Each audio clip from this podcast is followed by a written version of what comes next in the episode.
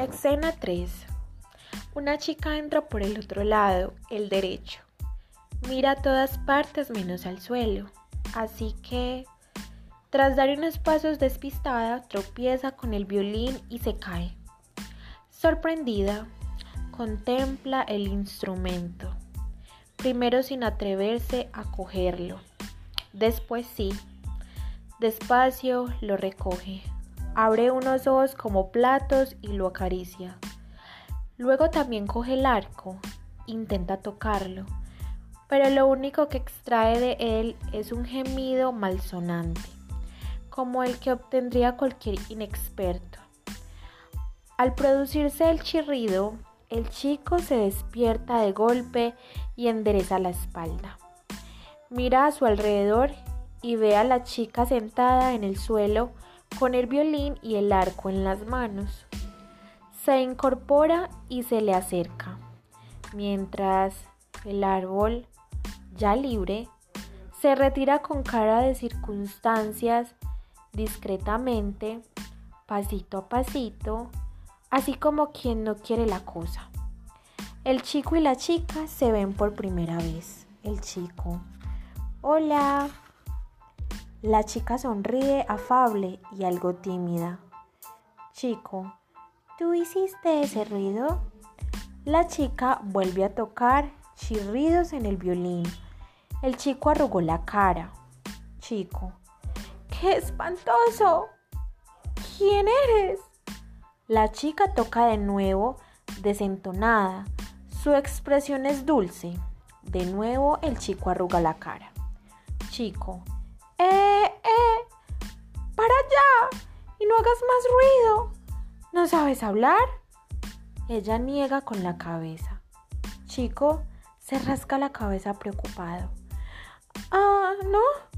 ¿En serio? Vaya. La chica se pone de pie y le tiende el violín y el arco. El chico se aparta. Chico, yo no sé tocar eso. Lo siento. Ella vuelve a penar. La muestra que le falta una cuerda. El chico se lleva las manos a los bolsillos. Chico, espera, que eso lo arreglo yo en abrir y un cerrar de ojos. Busca y busca hasta que encuentra un grueso cordel hecho, hecho un asco. Se lo entrega a ella con gesto triunfal. Chico, ¿lo ves? Ella le hace ver que la cuerda no sirve. Le muestra el violín de nuevo y con un dedo pulsa las cuerdas que le quedan. Chico, pues no sé qué decirte. En medio de un bosque no hay muchas oportunidades para encontrar una cuerda de esas. El chico miró a derecha e izquierda. Chico, ven, vamos a ver qué encontramos por ahí. Decidido, se la lleva de la mano y se van hacia la derecha. Al tiempo que desaparecen de la escena, por el otro lado vuelve a salir el árbol de antes, muy tranquilo él, moviéndose despacio. No camina, sino que más bien arrastra los pies en forma de raíces. De inmediato reaparece ellos dos. Chico, veamos si desde ese árbol se ve algo. La cara del árbol queda aterrorizada, con gesto de auxilio. Mientras el chico camina hacia él, se pone a temblar y de las manos extendidas en forma de ramas le caen dos puñados de hojas. El muchacho se encarma a la espalda del árbol, que se dobla hacia adelante por el peso y jotea el panorama. El árbol resopla sin hacer ruido. Chico, no se ve nada. ¡Qué mala suerte! Se baja del árbol y vuelve con la chica, quieta en mitad del escenario con su tesoro. El árbol aprovecha para retirarse como la primera vez con cara de enfadado. La chica intenta tocar de nuevo con el resultado ya conocido, un sonido horrible. Chico, pues sí, estás bien. Ella baja la cabeza. Chico, bueno, no te preocupes. Aquí estoy yo. Ella lo mira con los ojos muy abiertos. Chico, tienes suerte de haberme encontrado, ¿sabes? Soy un duro para encontrar cosas. Mira una vez. No puede terminar la frase porque por el otro lado del escenario se escucha una voz distante que se acerca cantando. Vendedor, voz en off. Ajío, ajío, todo lo vendo yo. La chica y el chico se quedan expectantes. En ese momento, mientras repite su introducción, aparece en escena el vendedor. Es un hombre que empuja un carrito lleno de cosas absurdas e inútiles. Los objetos no son de verdad. Están dibujados, recortados y pegados en el carro, que también puede ser de cartón pintado. De la impresión de que lleva de todo, el vendedor canta feliz repitiendo su lema. Vendedor. Ay, hijo, ay, hijo, todo lo vendo yo. Turururu y me lo compras tú. El vendedor ve al chico y a la chica.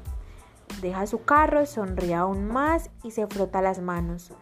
Va hacia ellos dispuesto a venderles algo y de pronto se pone a cantar con mucha energía mientras danza y da vueltas a su alrededor. Le pone vehemencia según la parte de la letra. Cuando habla de pago pago, hace el gesto de pagar dinero con una mano sobre la otra. En todo momento se dirige tanto al chico y a la chica como al público, sobre todo en la estrofa final. Luego repite el estribillo dos o tres veces haciendo que el público lo coree y lleve el ritmo con las palmas. Vendedor. Ay, hijo, ay, hijo, todo lo vendo yo. Tururururu, y me lo compras tú. Vengan, entren, miren. Todo cuando deseen, rían, canten, sueñen. Les venderé lo que deseen.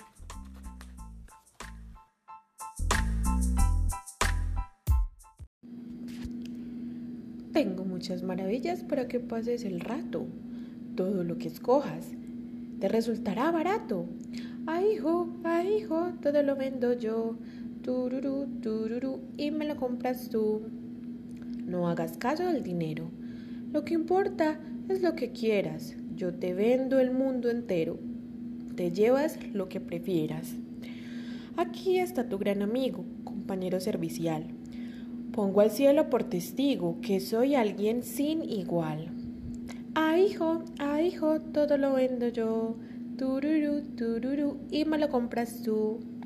Compren, gasten, confíen. De este mundo soy el mago.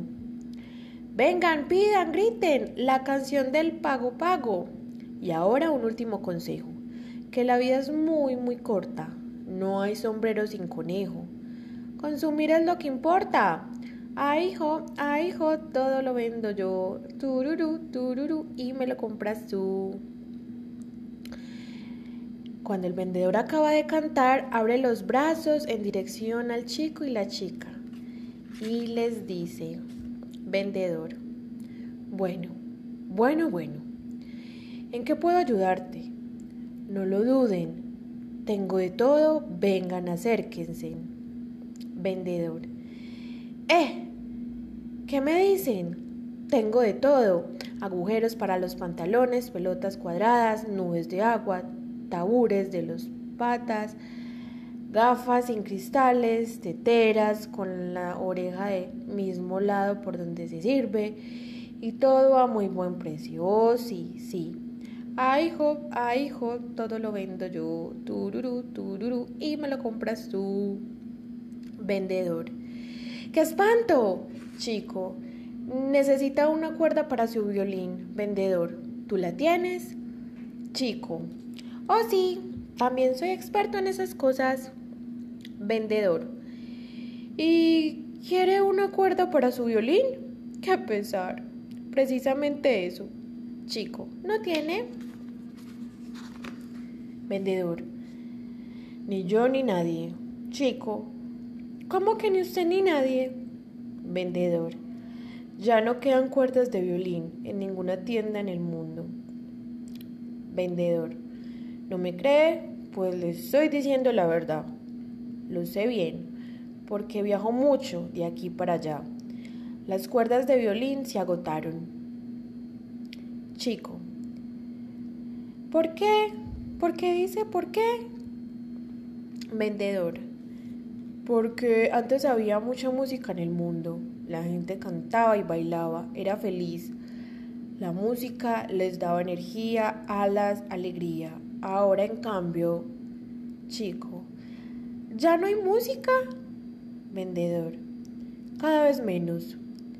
¿Quién va a detener para escuchar un poco de música? Y si no hay oyentes, ¿para qué músicos? Ahora todo el mundo tiene prisa. La gente va corriendo de un lado para otro y con la cara así de larga. Chico. Entonces, tampoco hay músicos. Vendedor. Apenas quedan algunos locos que tocan, pero cada vez hay menos instrumentos, porque le sucede lo mismo que a su violín, sin cuerdas. No quieren un peine sin púas, un cuento sin pies ni cabeza, un vaso sin fondo, un martillo blanco, un clavo sin punta. Vendedor. Pues lo siento de veras, es la ley del mercado. Chico. Así que no hay forma de conseguir una simple cuerda. Vendedor. No. Vendedor. Ah, hijo, ah, hijo, todo lo vendo yo. Tururu, tururu, y me lo compras tú. Prarara, prarara chico. Ven, vamos a buscar esa cuerda. ¡Qué caramba!